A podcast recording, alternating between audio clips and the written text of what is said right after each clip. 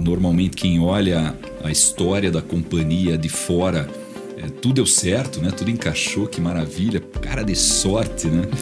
Mas não vê o backstage de luta, né? De, de drama. Você ouve agora o IPO Cast, o podcast semanal do IPO Brasil.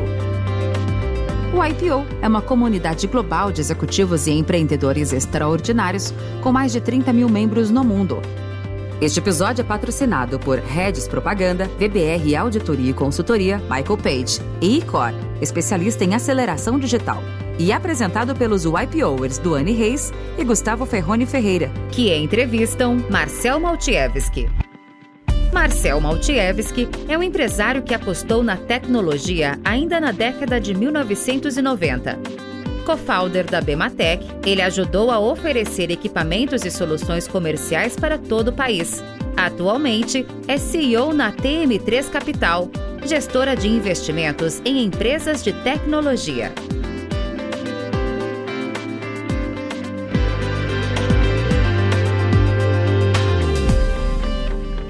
Legal estar aqui com vocês, é. Gustavo, Duane, com a turma que está nos ouvindo aí do IPO.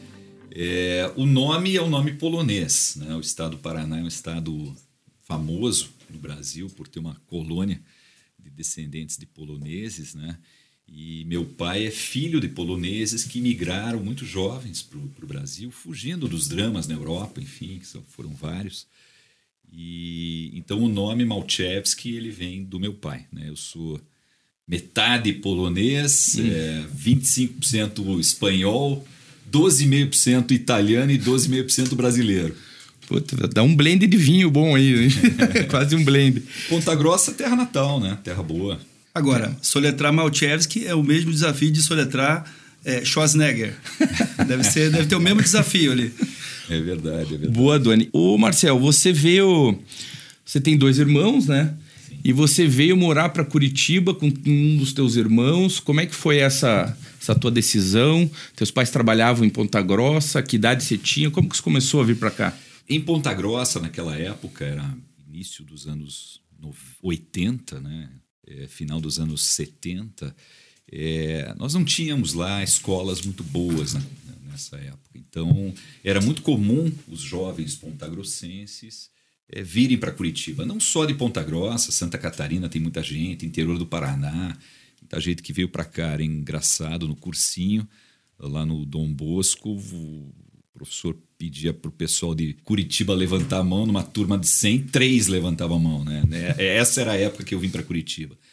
Então, todo mundo veio para cá, primos, meu irmão, amigos, né? Nós viemos em dois ou três apartamentos, né? E eu, meu irmão, mais um amigo, ficamos num apartamento que era do meu pai, que ele fez uma reforma é, para poder, poder comportar a gente. Então virou uma mini república, né? Meu primo tinha um outro apartamento e, e, amigos também vieram na mesma época. Eu era mais novo, eu era um ano mais novo que meu irmão. Então, é, essa turma de Ponta Grossa que veio, eu estava fazendo 15 anos, eles 16, um pouco mais. Essa turma toda veio junto para cá, todos vieram juntos. E eu era mais novo, eu fui para o colégio, fui fazer o segundo grau. Meu pai aproveitou a leva da turma que vinha vindo e já me mandou junto. Já despachou você junto. Era o mais jovem. E, e, a turma foi toda para o cursinho, veio fazer cursinho. Essa era a prática, esse era o normal na época. Mas eu já vim fazer o segundo ano, que foi bom, porque a turma do cursinho só fez festa e ninguém passou no vestibular. E eu, como não estava na turma deles, da, do cursinho, eu estava no segundo ano ainda do, do segundo grau, eu acabei me aplicando, estudando e me dei um pouco melhor aí na, é, nos estudos. Mas foi com, foi com 15 anos e eu não lembro exatamente, Gustavo, é, a razão, mas era prática, todo mundo vinha. Meu pai já tinha falado que a gente tinha que vir para Curitiba e Curitiba é muito perto de Ponta Grossa, então era, era, um, era um problema pequeno estar tá fora é. de casa. E aí você fez engenharia elétrica, né? Uhum. Na Federal, então você já foi traçando esse teu, teu caminho que te levou aí a tua, tua grande conquista, vamos dizer assim, depois a gente vai falar aqui de primeira empreitada grande que você teve. Você fez engenharia elétrica e fez Cefet depois, isso? Foi. Eu fiz, uh, fiz vestibular para federal. Eu, eu, na realidade, eu, eu ia fazer ITA, hum. Instituto Tecnológico da Aeronáutica, que era o grande curso de engenharia elétrica na época. Mas, pô, é um regime militar, eu comecei a aprender um pouco sobre aquilo, eu, eu desisti. Aí eu pensei em fazer o Unicamp, que também era um curso muito bom de engenharia elétrica, mas o vestibular da Unicamp, a segunda fase, coincidia com o vestibular da Federal. Eu não sabia nem onde ficava Campinas, né? Pô, aqui em Curitiba eu já estava instalado, já estava né, já, já tava quase um curitibano. Então eu fiz engenharia elétrica, acabei passando no, no primeiro vestibular. Foram cinco anos de faculdade. Federal, para quem estudou na Federal, a Federal é um problema. Né? Federal é uma, é uma escola que é, é muito largada, sempre foi, na minha época era. Né? Você, você não tinha contato com reitor, com, mesmo com coordenação de curso. Então, chegou uma hora que eu, que eu coloquei para mim mesmo que eu tinha que sair de lá o mais rápido possível, né? do jeito que desse. E aí fechei no menor tempo possível, que foram cinco anos. E logo depois da formatura, é, eu tinha duas ofertas de emprego. Né? Eu fiz estágio na Banestado Informática, na área de software, e tinha uma oferta também para trabalhar na Clabin, numa área nova de, de engenharia de automação no interior. É, mas estava surgindo um curso de pós-graduação aqui em, em, Curitiba. Na época, é, Curitiba, o Paraná não tinha é, muita gente no setor de tecnologia de, de, informação, na área de informática. Então, esse curso eles estavam iniciando justamente para criar uma massa crítica no estado do Paraná e ter profissionais ou ter projetos na área de tecnologia de informação. E, e o curso era, era, era muito interessante, eles estavam trazendo professores é, de fora do Brasil, professores de fora de Curitiba, é, de alto nível, e pensando alunos que tinham se formado bem, terminado bem cursos de engenharia predominantemente. E aí eu acabei é, me interessando muito por esse curso. Então eu decidi, em vez de ir trabalhar, eu decidi fazer essa pós-graduação, principalmente, Gustavo, porque havia uma promessa de, no final do curso de pós-graduação, você desenvolver um projeto de final de curso e esse projeto, se fosse viável, se tivesse interesse de alguma empresa, se poderia transformar no empreendimento. Então, o, curso acabou virando mestrado, eu tenho o título de, de mestre em ciências e informática industrial, mas eu nunca quis é, seguir a carreira acadêmica. Né? Normalmente, quem faz mestrado vai para o doutorado e vai para a academia. Então, pô, Marcel, se fez mestrado, você deu aula, coordenou o curso de engenharia da PUC e tal, mas não queria a vida acadêmica? Não, porque eu entrei nessa né, jornada para poder desenvolver um projeto é, e no final desse, desse uhum. curso, uhum. enfim, incubar esse projeto e empreender. Lembrando, Gustavo, que no final da engenharia eu já tinha montado um primeiro negócio. Então eu já tinha sido, vamos dizer assim, picado pela mosquinha azul do empreendedorismo. Né? Agora, é, nesse, nessa época, a forma de, de empreender é, com, com tecnologia era utilizando o ambiente acadêmico e o ambiente empreendedor somados ali transformar aquilo num, num, possível negócio. Essa era a jornada da, daquela época. Né? É, Duane, é, é, é, na realidade, essa febre de empreendedorismo, principalmente no setor de tecnologia, não havia. Né? Era tudo muito difícil, tudo muito complicado. Hoje é mais fácil. Jovens aí, eles, eles são empurrados, vamos dizer assim, para empreender, principalmente no mundo digital. Né? Uhum. Naquela época você precisava de dinheiro, de laboratório. De, né? A gente trabalhou com hardware né, no começo. Então. Validação técnica em, em, altíssimo nível. Mas eu, eu queria dar um pequeno passo para trás e, e, você fala sobre a tua decisão de se formar em engenheiro elétrico e, de certa forma, se preparar tecnicamente para depois empreender. Né? Existia essa, esse pensamento da preparação antes da, do empreender. E teu pai foi engenheiro da rede ferroviária. Né? Que influência você teve é, do seu pai ou dos seus pais na decisão de construir essa jornada como engenheiro elétrico? Duane, a minha mãe era professora, né? professora da, do, colégio estadual lá. Inclusive, eu estudei no Regente Feijó, lá em Ponta Grossa. E o pai do, do Gustavo deve conhecer bem. E o meu pai, engenheiro, se formou em engenharia aqui na Federal. O pai dele já é engenheiro. Né? e é uma família de engenheiros. E, e, meu pai também foi funcionário público a vida toda, se, apos, se aposentou pela rede quando a rede ainda não era a LL, né? a rede era a Rede Ferroviária Federal. Eu acho que o viés técnico veio um pouco do meu pai, de ter feito engenharia, eu gostava da, da forma do, do meu pai conduzir as coisas, É, meu pai era um cara muito tranquilo, muito sereno, muito lógico, né? cartesiano, como todo engenheiro, é, mais soft, vamos dizer assim. Eu sempre me mirei nele, no jeito dele fazer as coisas. Então, veio um pouco isso da dele, de, de, de ser engenheiro, mas veio muito de uma, de uma curiosidade, do Anne, que eu desenvolvi é, quando eu era criança em Ponta Grossa. A gente morava numa casa muito ampla, era a casa dos engenheiros da rede, perto do pátio da Rede Ferroviária Federal. E, e, nessa casa a gente tinha um laboratório, a gente tinha um espaço grande para brincar, para experimentar. E eu costumo dizer que uh, o, a coisa do empreendedorismo ela, ela, ela vem cedo, ela nasce uhum. cedo. Né? Então eu, eu, sempre fui muito curioso. Eu ia fazer medicina na realidade, não ia fazer engenharia. Porque pô, lá em Ponta Grossa a gente pegava os bichinhos às vezes, quando estavam passarinho, a gente às vezes matava um passarinho, outro, né? Isso era comum com cetra, né? Com estilingue. Hoje é ruim a gente falar isso, né? Mas a, a Motivo de cancelamento. É, a gurizada ESG, fazia ESG, isso. É. Fazia isso, é. E, e, eu costumava abrir o bichinho para ver o que tinha dentro, né? Já morto, né? Eu não torturava o bicho. Aulas de biópsia aqui. tá ficando bom. Então eu, eu, eu, eu, comprava enciclopédia médica, eu, eu enfim, eu, eu era muito curioso. E depois, ainda muito jovem em Ponta Grossa, o meu primeiro empreendimento foi com os meus primos mais velhos, que alguns vieram para Curitiba nessa época.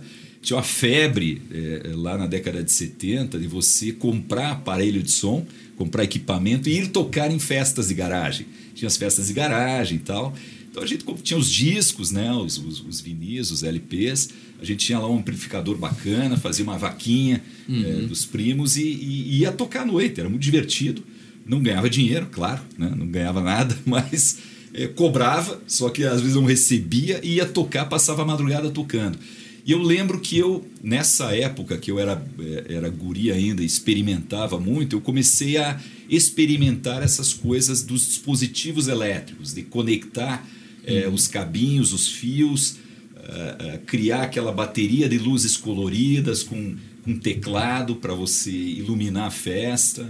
A, a, montagem mexia com você, né? A montagem. Exatamente. Então, lá atrás ainda, entre os, vamos dizer, 12 a 14 anos, isso, isso foi muito intenso. Eu lembro que eu, que eu, era, eu era um pouco de experimentar de tudo, né? Então, juntando é, é, esse estilo de vida, de, de, profissão do meu pai como engenheiro, liderando, ele liderava uma área grande da rede ferroviária lá no, no distrito de Ponta Grossa, sediado em Ponta Grossa, a essa experimentação, a essa curiosidade científica, vamos dizer assim, que eu tinha, eu acho que isso me levou a escolher a engenharia elétrica, a optar não pela medicina. Quando eu vim para Curitiba, no Dom Bosco, eu fiz patologia clínica, porque todo o curso de segundo grau tinha alguma coisa técnica associada. Então você fazia segundo grau, mas você escolhia se era patologia clínica, se era é, eletricidade, se era design industrial. Todo mundo tinha nessa época que escolher é, uma aptidão, né? alguma coisa profissional para desenvolver. E quando eu vim para Curitiba, eu, eu, eu fiz patologia clínica já pensando em medicina. Mas aí eu, enfim, lendo é, a respeito da engenharia elétrica, é, do início da fase dos computadores, eu me interessei muito por esse negócio. Passei a não gostar de hospital, a não gostar de laboratório, é, achei que seria um péssimo médico, né? E, e, cada vez mais gostando das ciências exatas, da física e da, parte elétrica. Então imagino, Marcel, que com tudo isso, essas tuas vivências e você formado, iniciando esse curso de pós-graduação que virou mestrado, começou a construir uma ideia na tua cabeça de algo que poderia virar um negócio. Foi mais Sim. ou menos isso?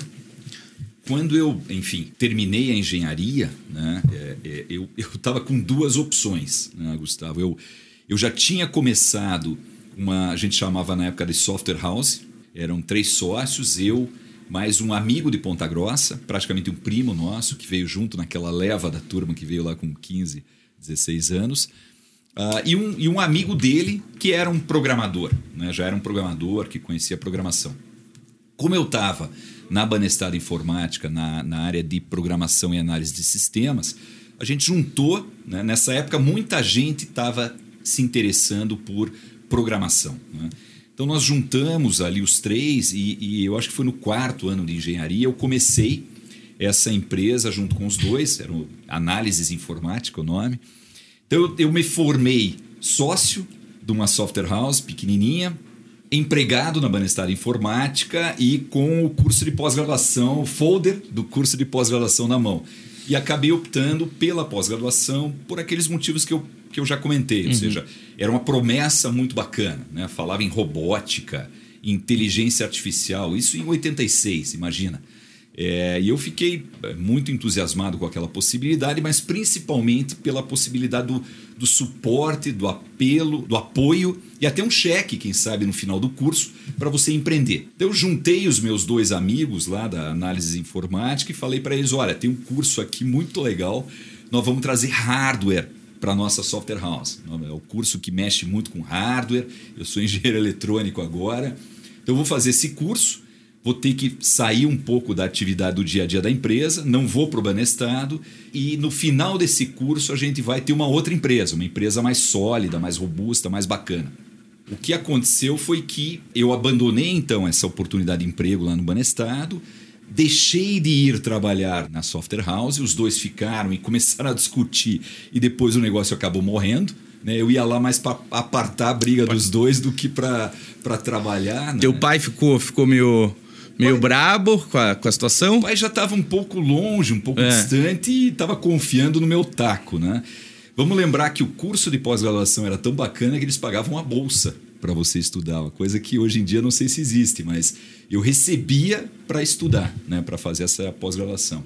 Então o que aconteceu foi que eu acabei focando no curso de pós, que era muito bom, de fato, professores muito bons, enfim, é, o Hélio Rotenberg, inclusive, era professor, era do corpo docente dessa época. Maurício Horda também, que está lá na Positivo Tecnologia, era um cara desses que foi trazido para trabalhar, é, para dar aula, enfim. É, e eu foquei no curso é, já com vistas a montar um negócio é, no final desse curso. Então, a coisa do software, a coisa da tecnologia digital, Gustavo, eu já conhecia, eu já dominava. Eu melhorei muito a partir da engenharia com a pós-graduação. Uh, a ideia de uh, uh, montar um negócio, aí já tinha acabado a minha software house, né? eu só estava com o curso. E o projeto de final de curso que nós desenvolvemos em quatro tá? era um projeto de interesse de uma empresa aqui de Curitiba que fazia máquinas de telex. Né? Para os jovens colegas YPOers aqui, a máquina, o telex é o precursor do fax, que é o precursor do e-mail, que é o precursor do WhatsApp. Né? Então, na época dos anos 80, você, para fazer aplicações financeiras, para mandar mensagens oficiais dentro da lei, uh, que podiam ser depois usadas né, juridicamente, vamos dizer assim, como uma aplicação financeira, um telegrama, você tinha a máquina de telex que era uma máquina que funcionava ponto a ponto, como se fosse um telefone, onde você podia teclar e aquilo era a mensagem era a, a ordem ou a mensagem era impressa do outro lado. Precisava de uma impressora para esse equipamento.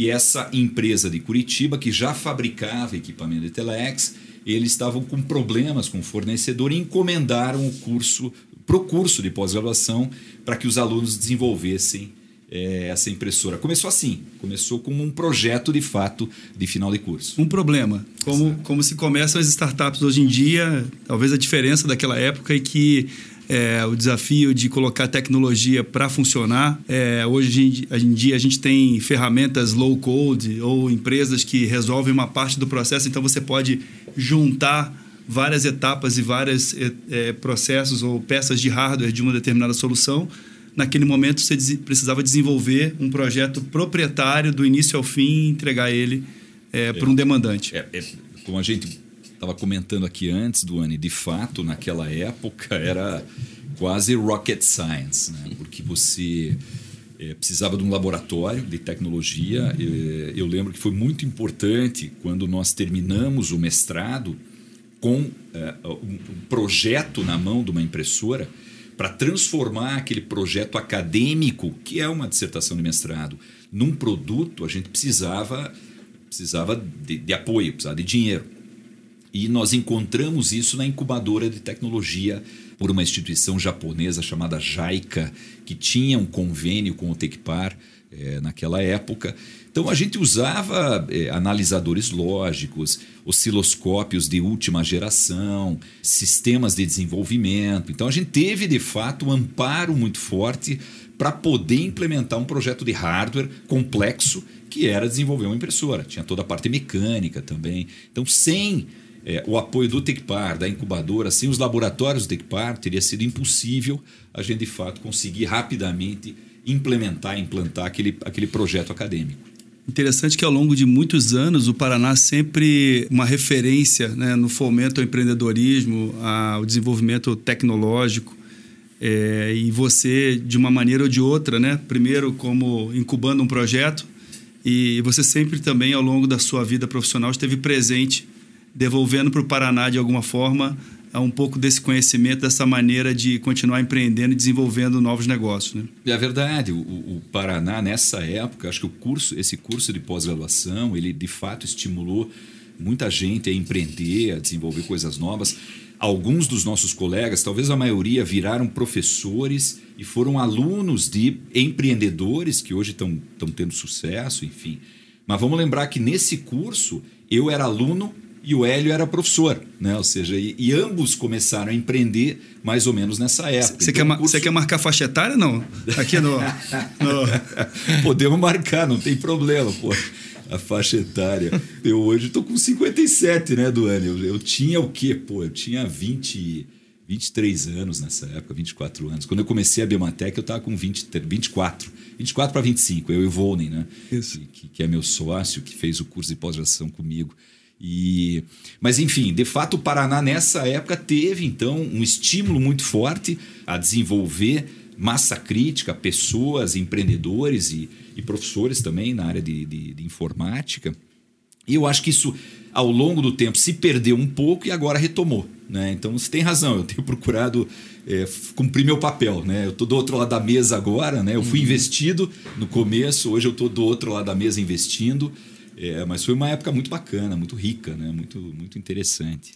Bematec, na hora que eu falo esse nome, até hoje me dá um arrepio. Foi, foram anos muito felizes como profissional, trabalhando na Bematec. Vim morar no sul do Brasil por causa da Bematec e tenho um prazer enorme falar, falar sobre a Bematec. Queria que você falasse a tua leitura, como é que foi ali o início da, da, da companhia, os primeiros anos, né?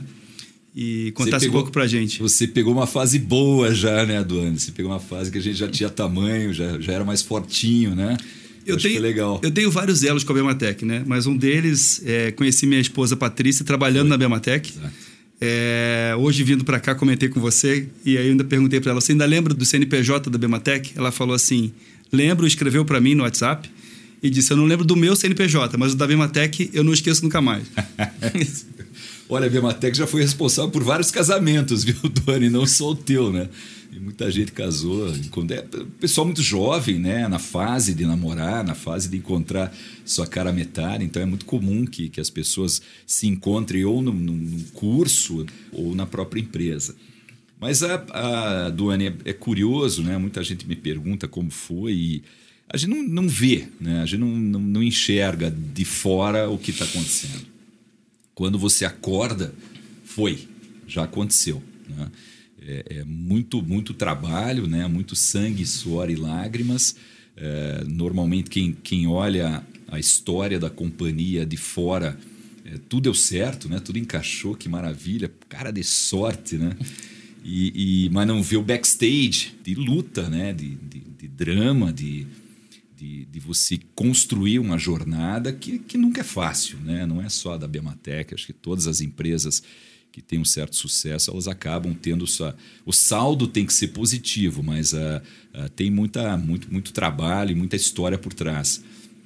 E nisso uh, a gente constrói também ao longo, na, na, juventude, a gente constrói a família ao mesmo tempo e, e muita coisa acaba ficando de lado. Você, inclusive, no meu livro eu comentei isso. É, é como é que você. Né, me perguntam muito, pô, como é que se consegue equilibrar, balancear qualidade de vida e trabalho intenso, né? Isso não existe, né? Eu deixo claro no meu livro, tá? É, são fases, né? Essa coisa não, você tem que você tem que balancear, você tem que ter qualidade de vida, mas também tem que se dedicar às atividades, mas tem que ter um balanço no estudo. tô para aprender como é que faz isso, porque eu não consegui fazer isso, né? Porque o trabalho, as, na, na, ao longo do desenvolvimento do empreendimento, existem épocas muito intensas, né? onde você acorda de madrugada e vai dormir de madrugada sete dias por semana para fazer a coisa acontecer. É, e não tem como você ir para academia, você é, sair com a namorada ou com a esposa para jantar às sete e meia da noite se você está no perrengue construindo o teu negócio. Então, uh, uh, o remédio para isso é que são ciclos, são fases. E numa fase, num ciclo onde as coisas estão um pouco mais tranquilas e equilibradas, aí você vai dar atenção para a família, você vai dar atenção é, para as outras coisas que não o teu trabalho. Mas é muito difícil você balancear. Agora, a jornada do Anne, a jornada ela foi uma jornada ela deu certo. A gente sofreu muito no começo, mas logo deu certo. Eu lembro que nós fundamos a Bematec, eu e o Volney, na incubadora em 1990. Demorou uns dois anos até a gente desenvolver o produto, a mini impressora, aquela coisa toda. Mas já em 93 a gente emplacou é, um, um, mega projeto com a, com a HP de automação bancária. Então, dali em diante do ano, ou seja, até uh, de 90 até 90, início de 93, foi, foi perrengue, foi batalha, foi luta. E, e depois daquilo a coisa começou a decolar e começou a tomar jeito. Dali para frente, 93, né? Dali para frente, Bematec, eu li teu livro, é, fazendo um registro aqui, Diário de um Empreendedor. Não tem um QR Code aqui, mas se quiser dar um Google na Amazon vai encontrar. É, o livro do Marcel, sensacional. E daquele ano, 93, foram, a cada ano a Bematec foi colocando mais um milhão de dólares em média de faturamento novo, de, de crescimento na companhia. Até que ela entendeu ali em 2004, 2005 que ela já tinha um tamanho e começou em uma preparação, até onde eu entendi, para tornar a companhia uma companhia global, é, de realmente fazer esse projeto chegar em lugares que eles não tinham não tinha chegado ainda.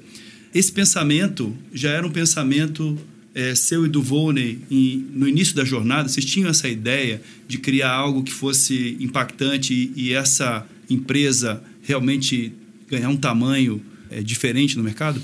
Duane, o que, o que eu lembro que, que nós de fato tínhamos como ideia era criar um, um negócio grande, criar uma indústria grande. A gente achava que para ser relevante a gente tinha que liderar um mercado, a gente tinha que criar uma indústria, tinha que escalar, né? o que já é, o que hoje é, é, é muito forte nos empreendimentos de tecnologia, as pessoas ah, precisam escalar rapidamente e ganhar corpo rapidamente. Mas assim, o fato da gente trabalhar fora do Brasil, globalizar o negócio, é, abrir capital, essa coisa toda ainda era, era muito distante é, para o nosso pensamento. Eu acho que o que moveu eu e o Vone a construirmos um, um, negócio que se tornou líder nesse setor né, no Brasil foi querer ter um negócio sério, bacana e grande. Né? Construir um negócio assim para as pessoas olharem, putz, esses caras estão trabalhando direito, estão trabalhando legal e é um negócio que está tomando conta do Brasil. Né? A gente olhava muito é, o Brasil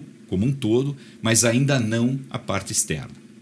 Marcel, a impressora fiscal, eu imagino que essa tenha sido o carro-chefe como produto da Bematec, né?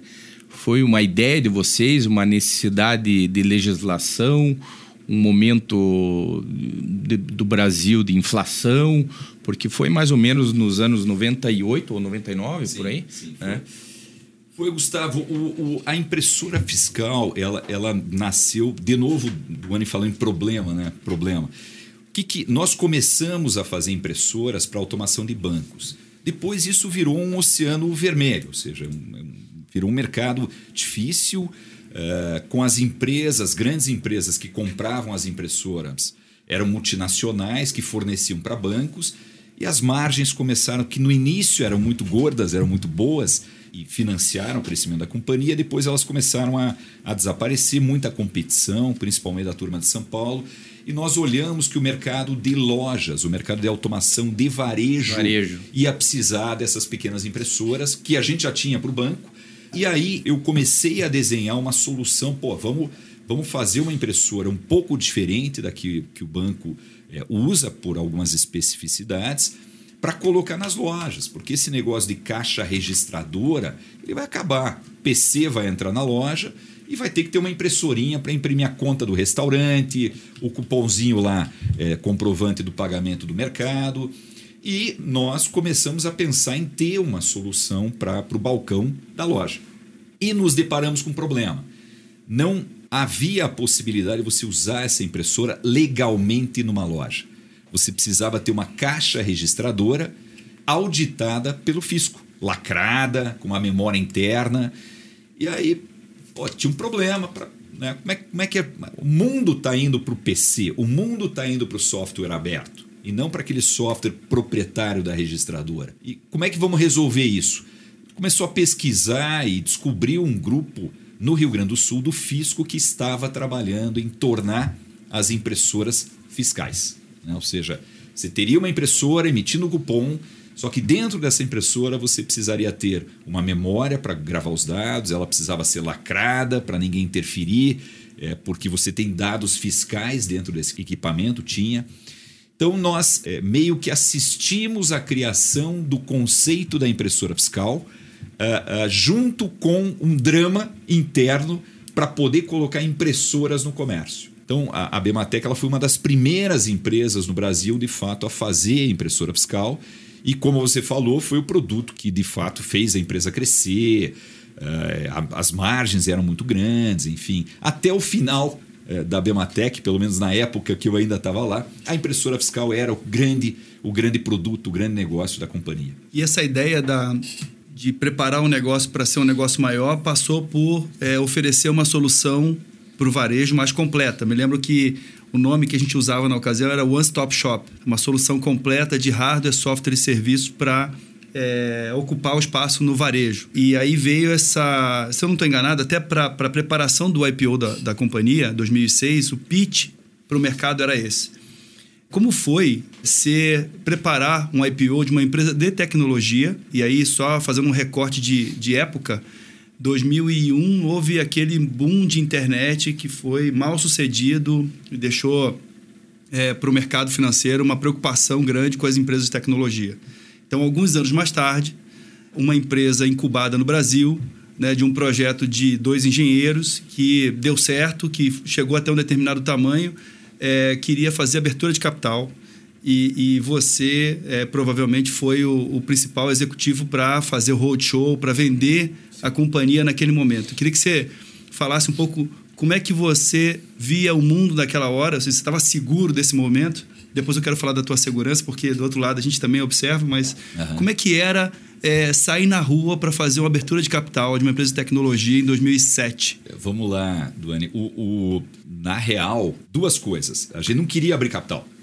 Quer dizer, não pensava em abrir capital. A empresa era muito pequena para isso. Nessa época, na, na Bovespa, agora B3, as empresas precisavam ter um porte maior para abrir capital. É, ao mesmo tempo em que lá atrás, quando você perguntou eu e o Vone dos sonhos do início, a gente assistiu. O modelo de negócio de tecnologia era o modelo do Silicon Valley já, era o modelo da Califórnia. E as empresas como Dell, como Apple, como Microsoft, essas empresas elas começavam a crescer e elas se capitalizavam na bolsa americana. Então, o modelo de abrir capital para ter liquidez para os sócios, para se financiar, financiar o crescimento é, e para perpetuar o negócio, tornar a governança melhor, enfim, dar satisfação para mais gente. Esse era o modelo que todo mundo na área de tecnologia buscava em qualquer lugar do mundo. No Brasil, isso era inatingível, principalmente para empresas menores, em função da, da Bovespa não admitir empresas menores. Então, havia o sonho de uma abertura de capital, por esses motivos que eu falei, é, mas, de, por outro lado, a gente via que isso era inviável no curto prazo. O que aconteceu foi o seguinte, voltando ao ponto que você colocou do One Stop Shop. De fato, nós crescemos a companhia ao longo do tempo. Inicialmente era só a impressora para o balcão da loja, depois tinha o código de barras, a gaveta de dinheiro, o, o, o terminal touchscreen, enfim, todo o hardware. Nós passamos a oferecer todo o hardware com a marca Bematec. Porém, a gente percebia duas coisas, Duane. Eu percebia duas, para mim era muito claro. Uma coisa é que a solução não era o hardware, era o software. O software é que, de fato, entregava a solução para o cliente. Né? E nós não tínhamos o software, só tínhamos o hardware. E a outra coisa que eu via como problema é que o hardware estava virando ferro, como a gente dizia na época, commodity, margens muito apertadas, muitos players chineses entrando no mercado. Então, a estratégia da abertura de capital, ela foi uma estratégia de defesa, ou seja, eu preciso fugir do hardware e o software tem receita recorrente, você não precisa ver, matar um leão por dia. A Bematec nessa época do ano era engraçado. Você terminava o mês, batia a meta, comemorava um minuto e depois já começava a trabalhar para fazer o mês subsequente. É hardware, né? Ou seja, é cada mês você precisa vender tudo de novo. Então, a, a, a estratégia de defesa era sair do hardware, sair de não ter receita recorrente.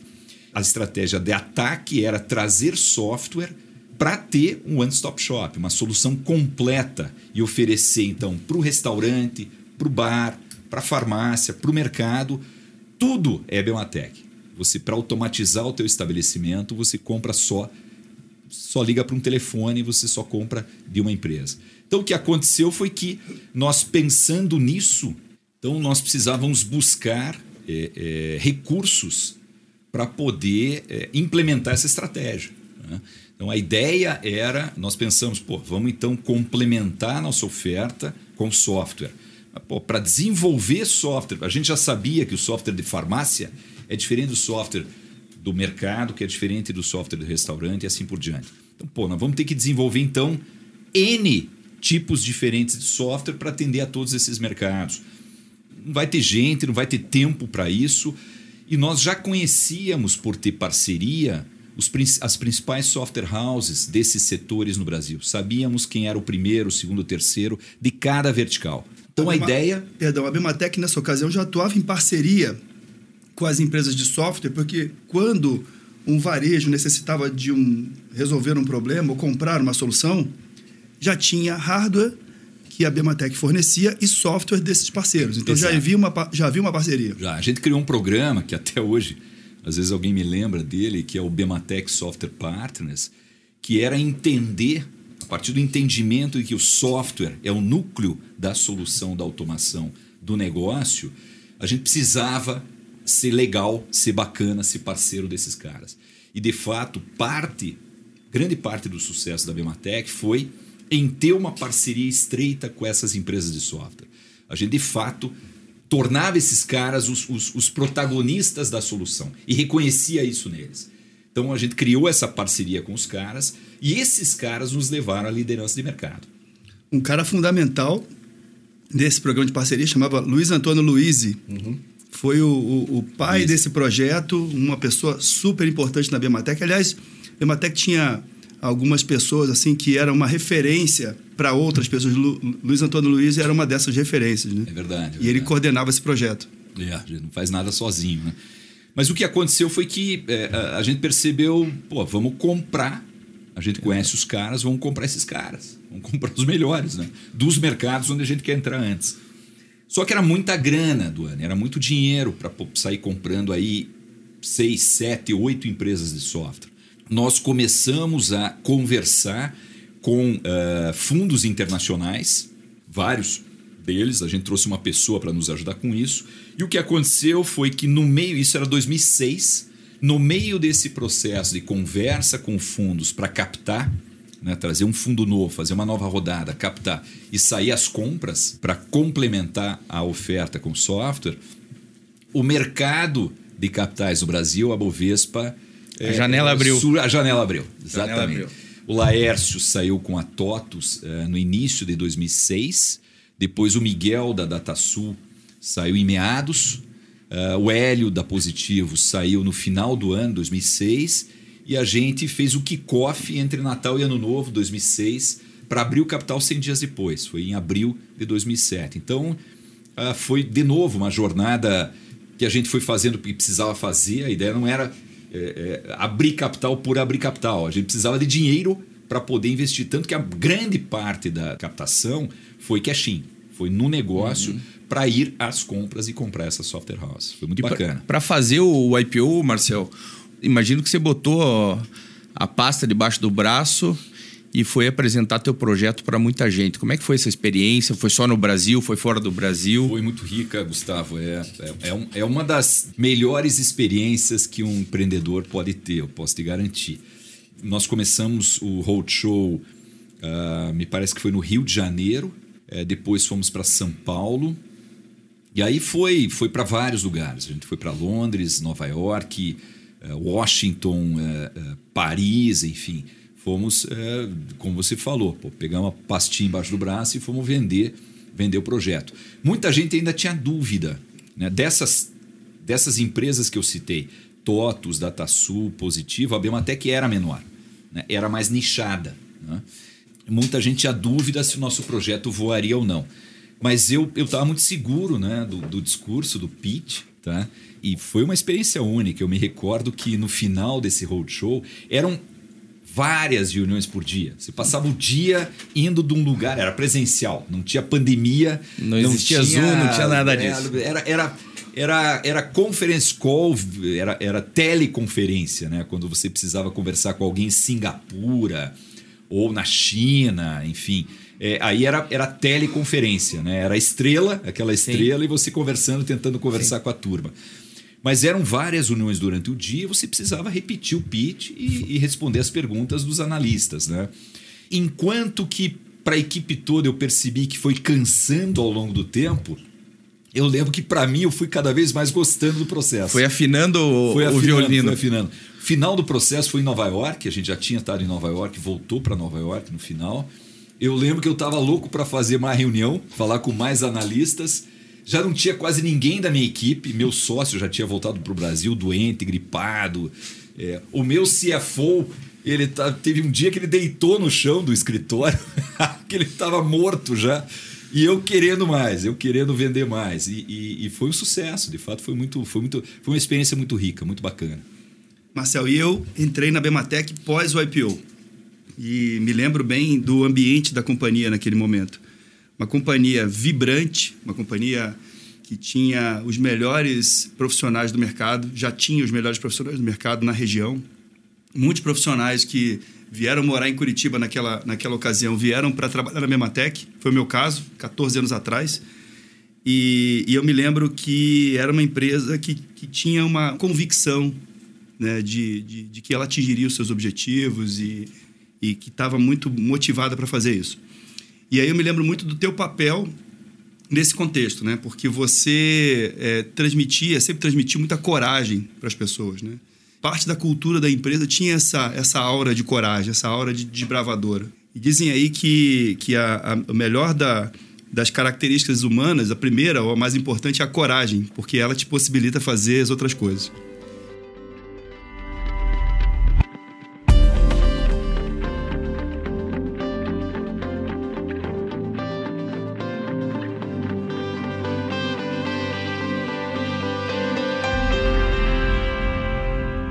De onde você acredita que tenha vindo essa energia corajosa para fazer as coisas e para mobilizar as outras pessoas a, a pensarem da mesma forma? Curioso essa, essa perspectiva, Duane, se, se me perguntar, super interessante essa questão, pelo seguinte: eu, eu sempre me considerei um cara inseguro.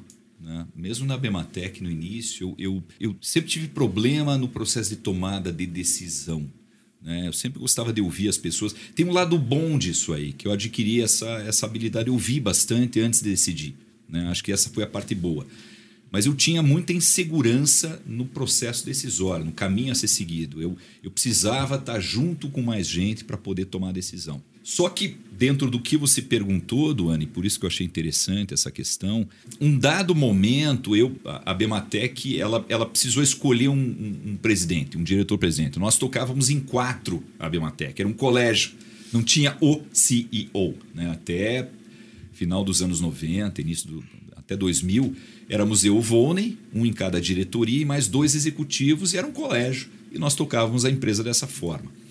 Em dado momento, a gente percebeu que precisava, alguém precisava levar a culpa do, dos problemas e aí sobrou para mim. Né? Eu acabei é, me posicionando no sentido de, de achar que é, precisava ter um cara, né? precisava ter uma organização mais normal.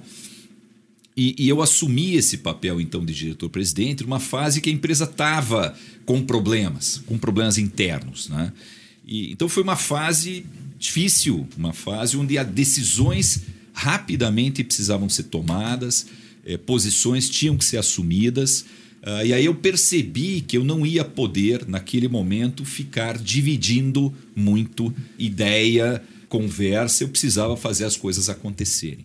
A empresa ela corria o risco, inclusive, de, de, de não ter continuidade.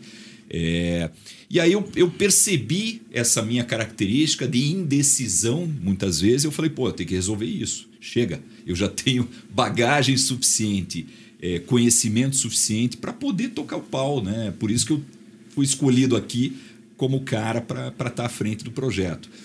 E aí eu virei a chave. Eu virei a chave e junto com isso veio essa coragem, essa decisão firme de tocar as coisas, de ter a, a, certeza do caminho, da diretriz. Eu sempre fui um pouco visionário, sempre enxerguei um pouco para onde as coisas estavam indo no nosso setor. A gente sempre conseguiu antecipar muita coisa e eu fazia muito esse papel. E aí, enfim, ao longo do tempo eu construí essa segurança e a partir daí eu falei: não, agora está comigo, eu acho que é por esse caminho, eu vou tocar o pau. E aí eu adquiri essa, essa característica que você enxergou, né? da coragem, da, da, da firmeza em, em, no propósito. Né? Marcel, será que é, é, isso veio um pouco dos cursos que você fez? Eu vi que você fez OPM, que putz, é um belo curso de Harvard, né? É, IMD, INSEAD, ou seja, essa bagagem também acadêmica a nível gerencial, né? Para você tocar ter bagagem para construir e tocar vários negócios grandes. Isso te ajudou muito também nessa parte sim, da confiança? Gustavo, sim, eu desde o mestrado não voltava para a sala de aula. E aí houve uma oportunidade, um grupo de Santa Catarina liderou um projeto uh, do, de um curso para internacionalizar empresas uh, brasileiras uh, no século que, que começava, né, no século 21. E, e, eu fui com a turma de Santa Catarina, acho que tinha eu e mais alguém, que eu não lembro agora, do Paraná, e uma turma grande de Santa Catarina. Nós fomos para o IMD, lá na Suíça. Foi um curso maravilhoso. Eu adorei voltar para a sala de aula, de fato me abriu a cabeça. No mesmo ano, 99, eu, depois eu fui para o INSEAD, também era numa proposta de um grupo de empresários que resolveu fazer um curso muito específico junto com a Fundação Dom Cabral e tinha um módulo no, no INSEAD. Eu fui para lá. Então, de fato, isso ajudou bastante para eu assumir a posição de principal executivo da empresa. Tá? O OPM ele, ele veio muito da opinião de um, de um conselheiro da companhia. Né? Nós tínhamos a Dynamo, que hoje é muito famosa, na época a Dynamo do Rio de Janeiro não era tão famosa, o, BNDES era investidor da Bematec, o BNDES não conseguia acompanhar os projetos que eram menores. O BNDES juntou um grupo de empresas emergentes, que achava que ia dar, iam dar certo, colocou num fundo, Fundo Brasil 21, e, e, e terceirizou a gestão dessas empresas para a Dínamo. Então, a Dínamo, desde lá de trás, participou, o Cacá, o Carlos Simas, participou do nosso conselho. Eu lembro que quando eu assumi em 2001 a presidência da companhia, Kaká me recebeu lá no Rio de Janeiro, na sede da Dino, e falou: pô, Marcel, por que, que você não dá uma saída para mudar o disco? Dá uma saída, não... Pô, mudar a cabeça, faz um curso fora, escolhe alguma coisa aí para voltar um pouco diferente, né? Aí, aí eu falei, Kaká, de jeito nenhum, a empresa tá desmoronando, cara, eu, eu, o ano que vem.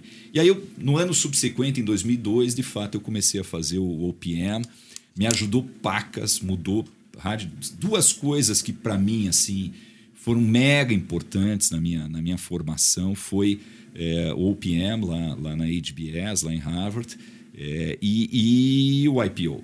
Né? O IPO que eu conheci lá também. Né? Tinha muito é, o IPOer fazendo o OPM, e, e, e, aí eu acabei tendo contato, um pouco de contato com o IPO lá. Coincidentemente, o IPO estava começando aqui em Curitiba.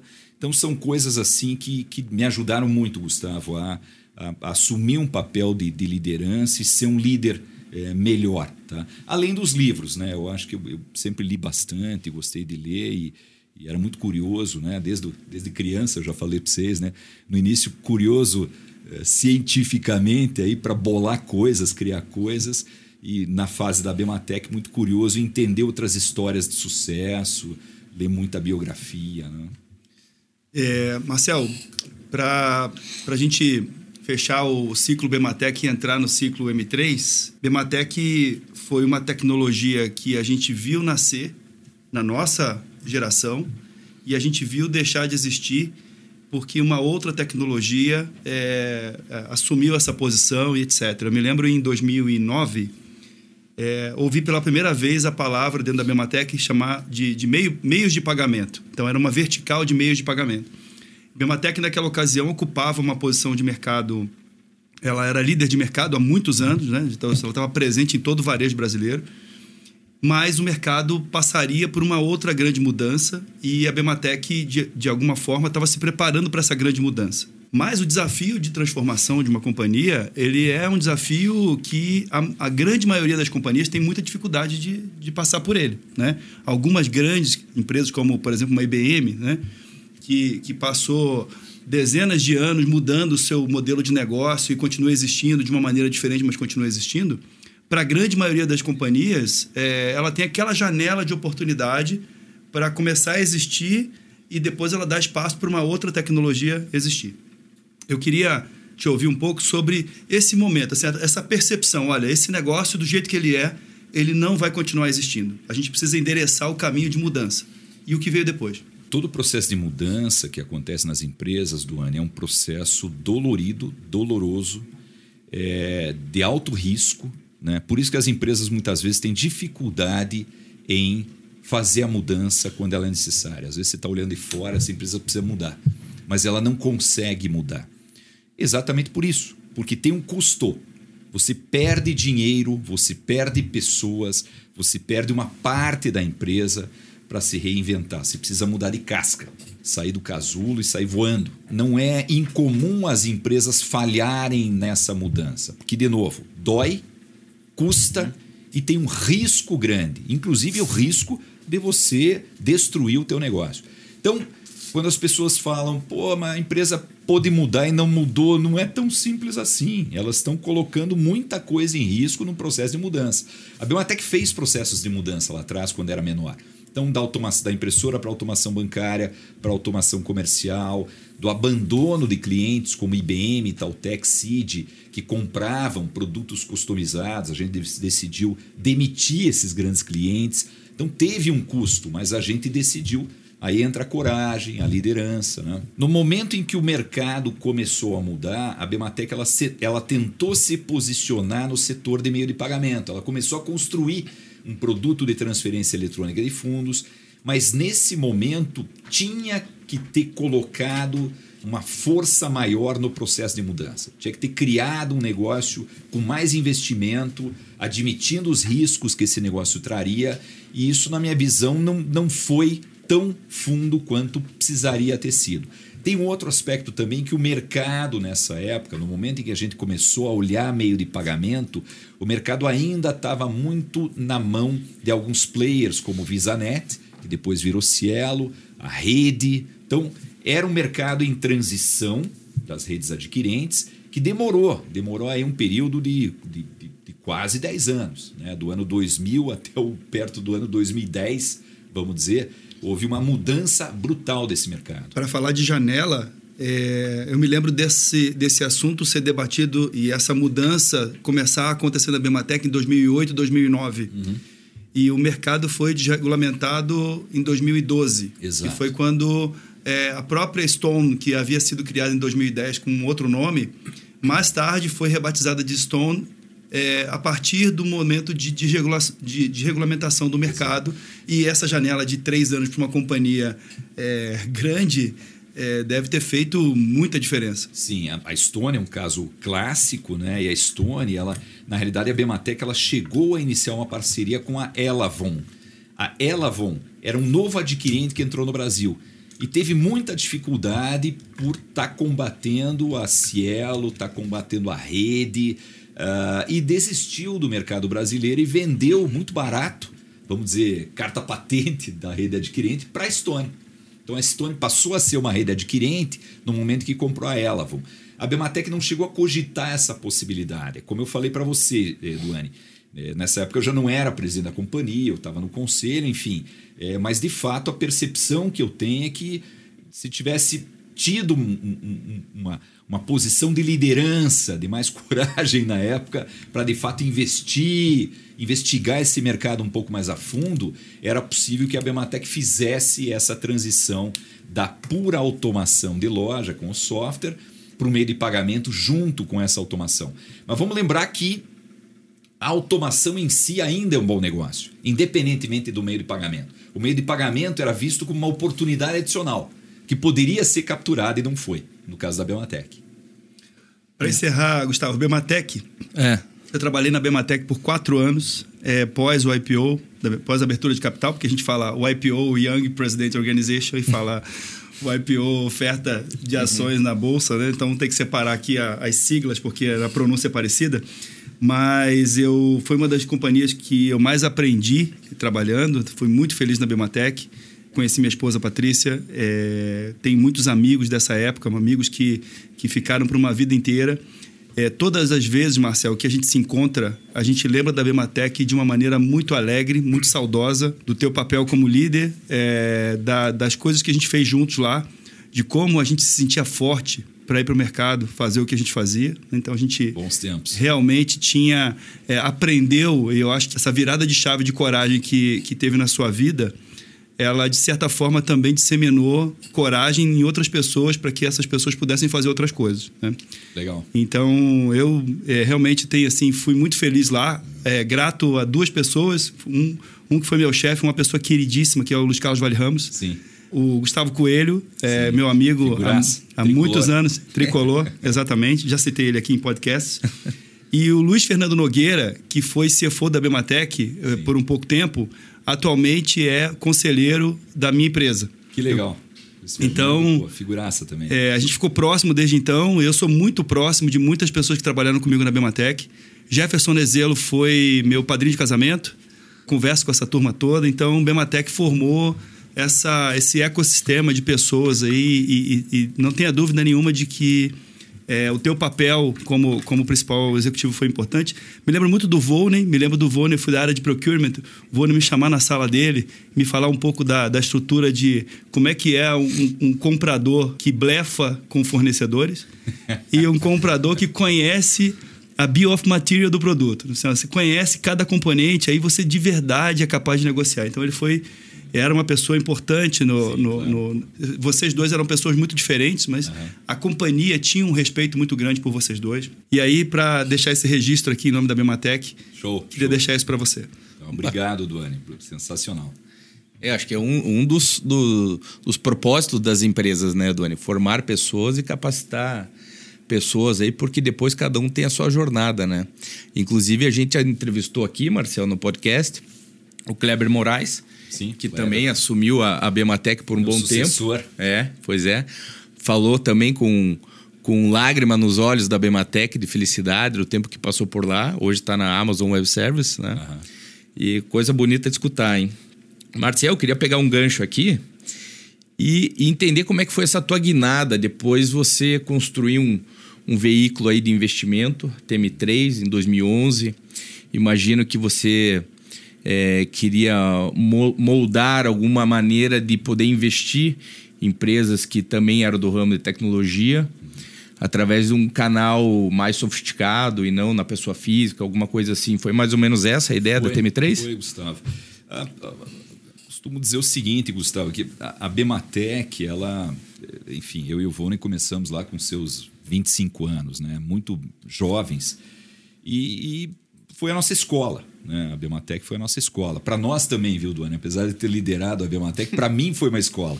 Eu aprendi muito com a Bematec. É engraçado falar isso, né? porque eu tocava a empresa, mas aprendi bastante. Foi, tive muita sorte de, de liderar essa jornada toda, com todo mundo que estava lá e, e, enfim, todas as oportunidades que eu tive. Desde o início, Gustavo, a gente sempre foi organizadinho na Bematec, ela nunca foi informal. É, a gente tinha anjos que foram empresários que investiram no começo da companhia e teu pai quase entrou lá atrás, é, acabou não entrando, enfim. E gente muito séria, empresários aqui do Paraná, gente muito bacana. O primeiro foi o, foi o Marcos Slaviero, o Virgílio Moreira também, lá do início, caras sérios aí, de famílias tradicionais, empresários tradicionais. Então, eu e o Vone aprendemos nessa escola. De, de, de, já começamos como uma empresa SA, com conselho de administração, contabilidade dentro de casa, auditoria externa. Então, eu nunca aprendi a fazer de outro jeito.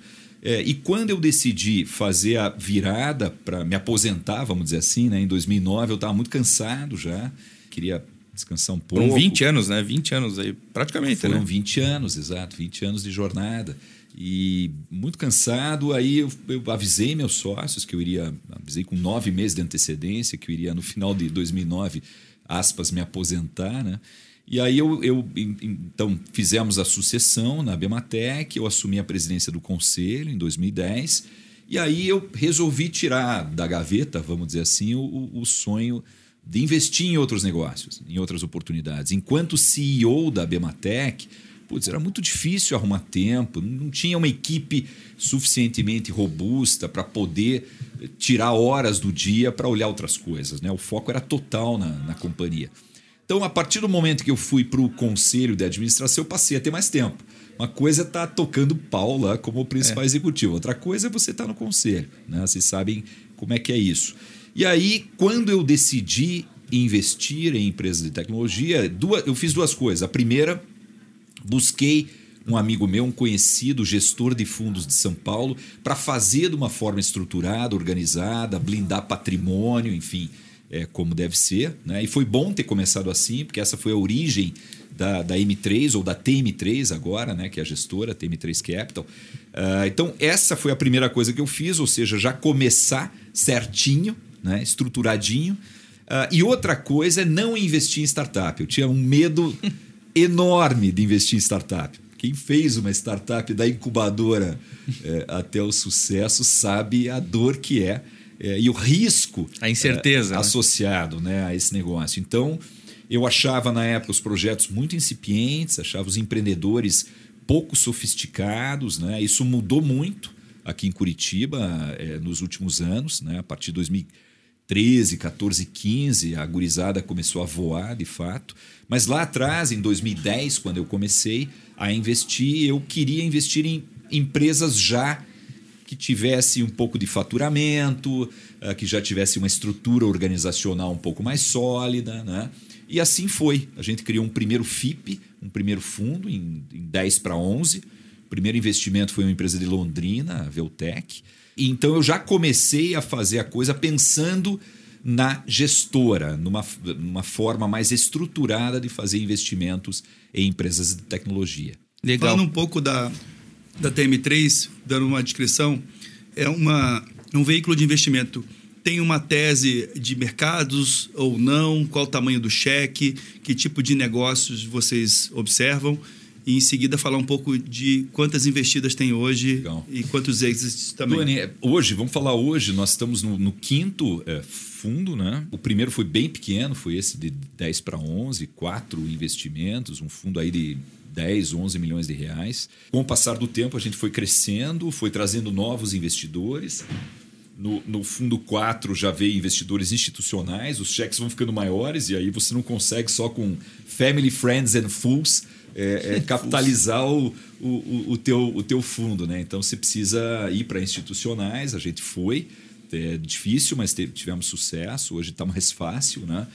Uh, hoje, Duane, a gente está fazendo cheques. Recentemente, a gente já fez cheques é, é, menores de 500 mil reais, por exemplo, em, em startups. Né? A gente tinha um veículo aberto ainda para startups, uh, que a gente chama de VC3, que é um evergreen, que ele constantemente investe em startups, né? ele não acaba, meio que não acaba nunca, né? o VC3. É, até cheques, os cheques mais recentes já são, são, cheques de 15 a 20 milhões de reais por empresa. Então eu diria que a gente está na, na faixa aí bastante abrangente de, de meio milhão de reais, se for uma startup, seed, pre-seed, né? pré-seed, até 15, 20 milhões de reais numa, numa série A, talvez. Uh, uh, a gente tem algumas características é, é, que é que vem muito de mim, Duane, que é fazer B2B, business to business. A gente tem muita dificuldade em fazer business to consumer, porque precisa muita grana, muito marketing. é, é, são, são cheques mais pesados, né? E, e, eu me sinto mais à vontade fazendo negócios B2B. A gente não tem medo de hardware, por motivos óbvios, né? Eu, eu sou um cara que nasci com hardware, então nós temos entrado em empresas que têm hardware, mas hardware como um habilitador para uma plataforma SaaS. Então, caso da Veltec de Londrina que eu citei era um computador de bordo para controle de frotas de, de, caminhões de transporte, com SaaS, com software as a service, numa plataforma para gestão dessa frota toda, ou seja, existe aí o software, a recorrência. Uma outra empresa que tem um, um dispositivo lá de Chapecó, tem um dispositivo de medição de temperatura e uma plataforma para gestão da temperatura em baús refrigerados, na indústria de alimentos. Então, vários dos negócios nos quais a gente investiu têm hardware, a gente domina muito bem isso, sabe como trabalhar essa cadeia de suprimentos, a questão da terceirização da fábrica, então tem facilidade, enquanto outros investidores morrem de medo do hardware, a gente não morre de medo. Então, hardware é uma coisa que a gente é, também trabalha. E a gente tem sido agnóstico, vamos dizer assim, é o termo que o pessoal usa, porque no Brasil é muito difícil você escolher um nicho para. Agtech, EduTech, HealthTech, uhum. né? ou seja, é, você não tem tantas oportunidades assim. Né? Talvez fintech seja um, uma, uma, vertical que, que tenha mais oportunidades hoje em dia. Né? Mas a gente tem feito, é, é, fez muito retail tech, que é varejo, por, por minha culpa. Né?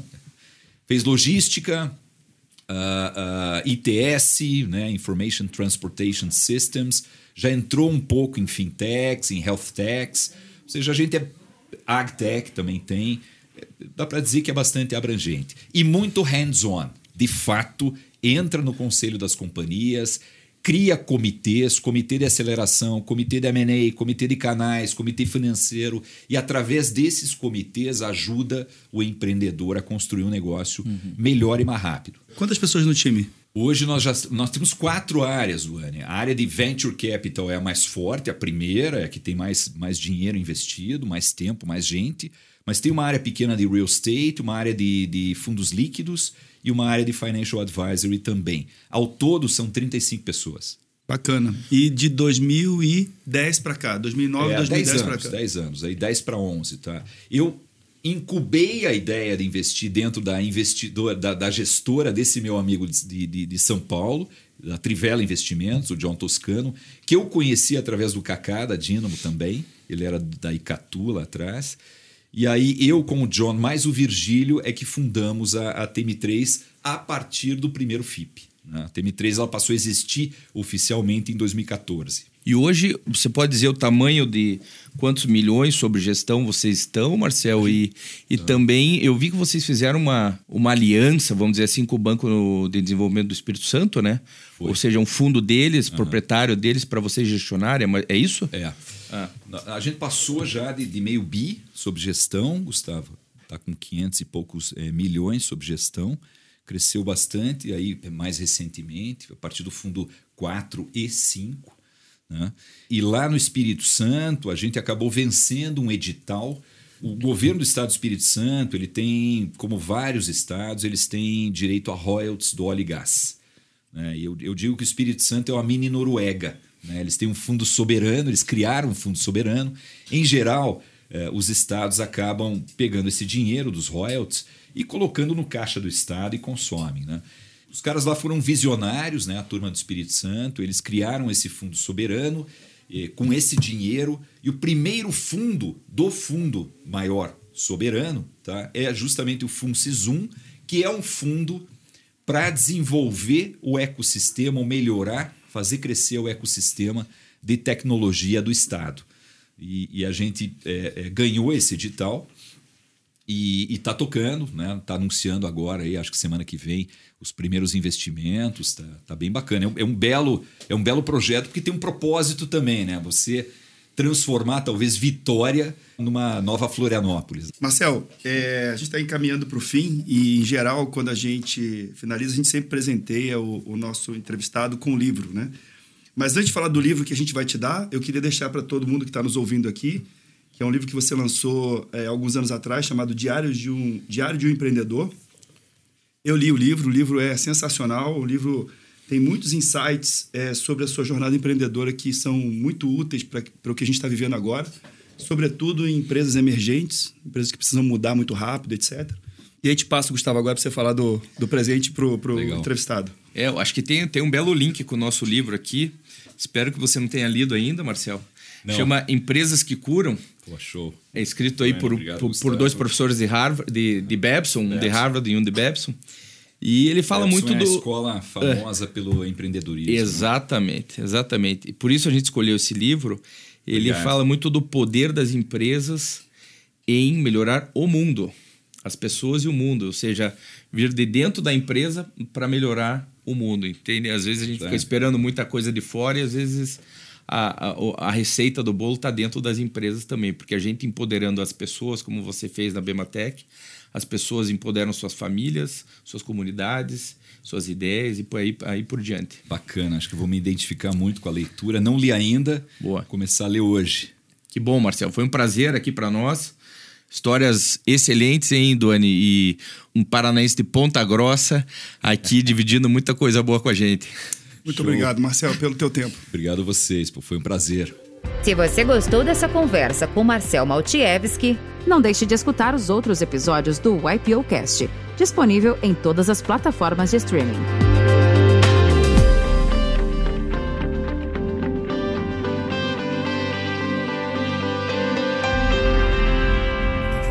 Uma produção, voz e conteúdo.